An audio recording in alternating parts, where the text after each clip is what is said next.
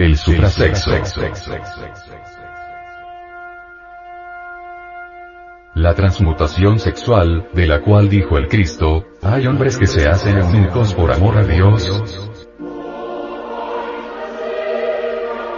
Pone de manifiesto los poderes que tuvimos en el Edén.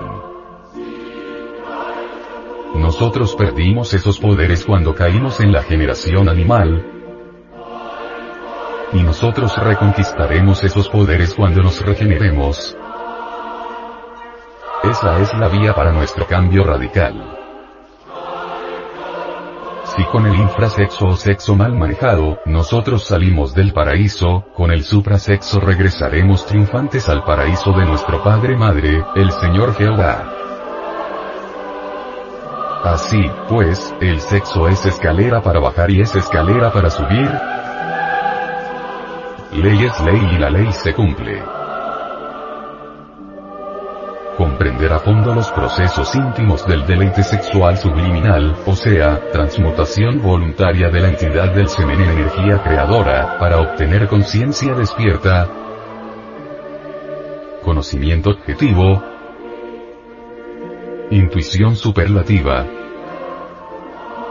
Es decir, un cambio radical en nosotros, es impostergable e inaplazable. Necesitamos regresar al punto de partida original, el sexo, porque sólo así es posible una transformación radical.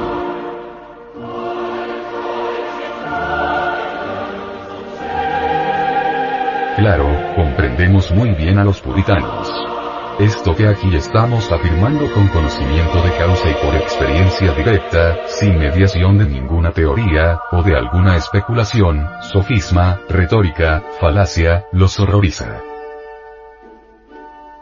Por eso es que está escrito con palabras de fuego en las sagradas escrituras, que el sexo es piedra de tropiezo y roca de escándalo. Resulta demasiado evidente que nosotros no somos hijos de ninguna teoría, escuela o secta. En la cruda raíz de nuestra existencia solo encontramos un hombre, una mujer y un coito. Nacimos desnudos, alguien cortó el cordón umbilical. Lloramos y buscamos luego el pecho materno. Vestidos, escuelas, teorías, erudición, creencias, dinero, etcétera, etcétera, todo eso vino después por añadidura. Creencias religiosas o materialistas existen por doquier, empero, la única fuerza que puede transformarnos en forma íntegra, unitotal, es aquella que nos puso sobre el tapete de la existencia. Queremos referirnos a la energía creadora del primer instante, a la potencia sexual. Esa fue la energía que nos matriculó en la escuela de la vida. Incuestionablemente, y además es muy ostensible, que la dicha más grande que puede tener el ser humano, es el deleite amoroso.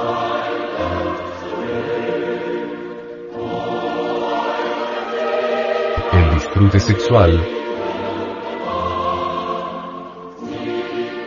para lograr tan alta exaltación humana es indispensable saber copular sabiamente, porque sólo así lograremos un cambio psicológico definitivo.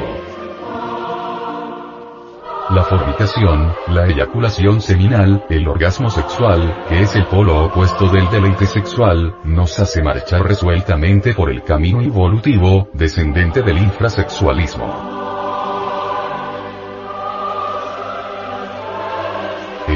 Enseñando la clave del suprasexo nos hace avanzar victoriosos por la vía ascendente, vertical, que es la revalorización del ser. La senda crística, que es una senda donde se sabe gozar del amor, donde se transmuta y se sublima la libido. Esto no es un delito.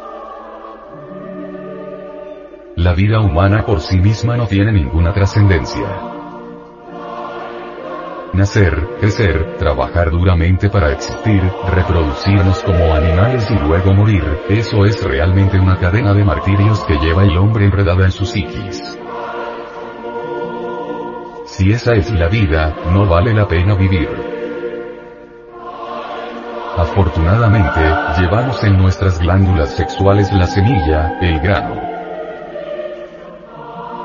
De esa semilla puede nacer el hombre real. De cierto, de cierto, os digo, si no nacieres de nuevo no podrás entrar al reino de los cielos, dice el Evangelio crístico. Bendito sea Dios que nos ha dado la semilla, el semen, nuestras secreciones sexuales, sin el cual nosotros, los animales intelectuales, equivocadamente llamados hombres, no podríamos nacer de nuevo como hombres en el sentido exacto y completo de la palabra. El camino para transformarnos en forma radical se encuentra en la transmutación sexual. Con el suprasexo nos regeneramos absolutamente. Nacimiento segundo del agua, semen, y del Espíritu Santo, que es el fuego del amor, es una cuestión totalmente sexual. Necesitamos nacer nuevamente para entrar al reino de los cielos. Jesús el Cristo dijo que para entrar al reino de los cielos había que nacer de nuevo,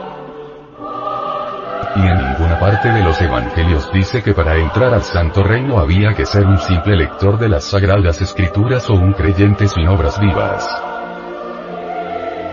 Esto último ha sido una sofistería barata que han tomado las sectas religiosas como el gran negocio económico, donde, infortunadamente, caen millones de ingenuos ciegos guiados por ciegos, ¿a dónde irán a parar?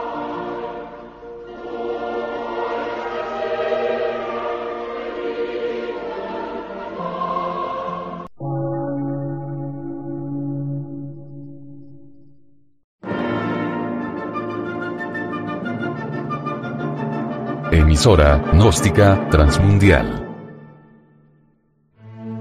por una nueva civilización y una nueva cultura, sobre la faz de la Tierra.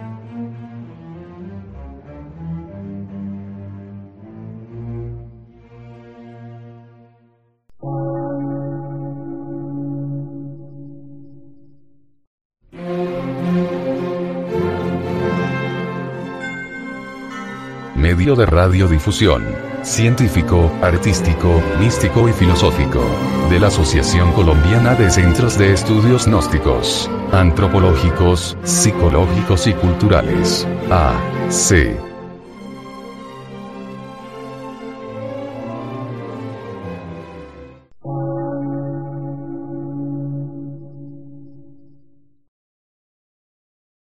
Lectura en movimiento. Difusión sin fronteras.